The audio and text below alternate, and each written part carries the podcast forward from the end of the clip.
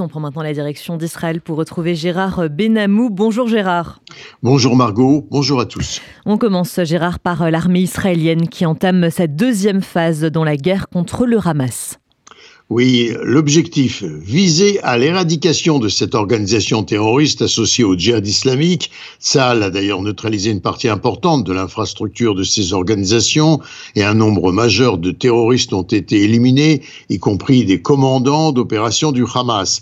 Cependant, l'armée ne s'installe pas dans l'illusion que la guerre a rempli le rôle qui lui avait été dédié. Le Hamas a conservé une certaine capacité à poursuivre ses bombardements à la roquette des villes du sud d'Israël, bien qu'elles lui paraissent moins attractives car plus ou moins délaissées par leurs habitants réfugiés dans le centre du pays.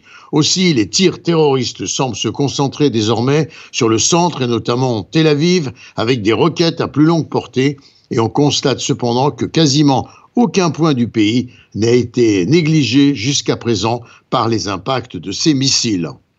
Un fait nouveau, Gérard Tzal a capturé 300 terroristes ou assimilés au terrorisme pour interrogatoire. Oui, ils ont participé donc de plein gré ou de force sous la menace du Hamas aux opérations meurtrières menées par cette organisation depuis le 7 octobre.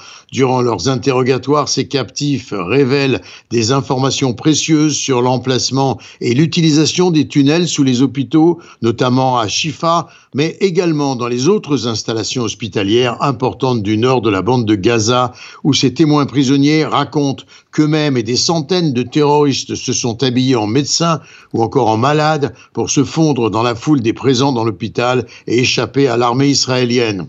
Les hôpitaux sont transformés en réserves de boucliers humains et de combattants du Hamas, ce qui en fait, selon les lois internationales de la guerre, des lieux de crimes de guerre. Et des otages israéliens ont été assassinés sous l'hôpital Shifa, Gérard.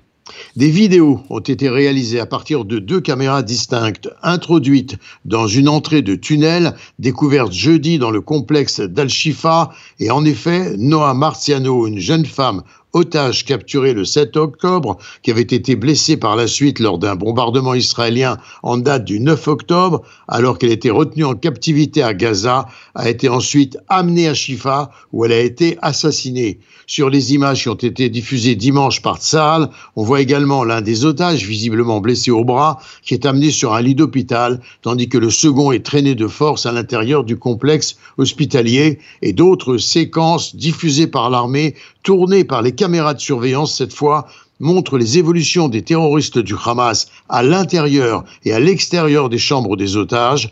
Par ailleurs, le corps d'une autre otage, Yehudit Weiss, a été découvert sans vie. Et enfin, Gérard, dans la bande de Gaza, les combats demeurent très vifs, dangereux et difficiles.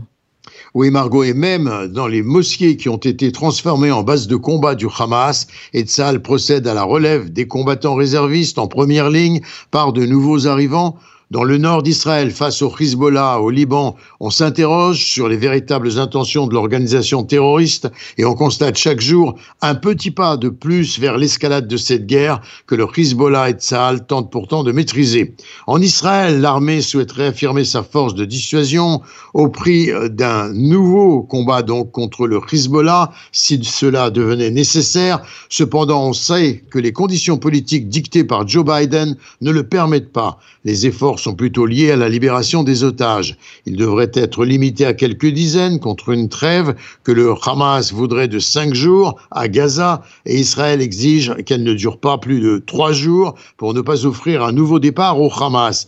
Le dilemme est donc énorme pour le cabinet de sécurité qui devrait devoir prendre une décision.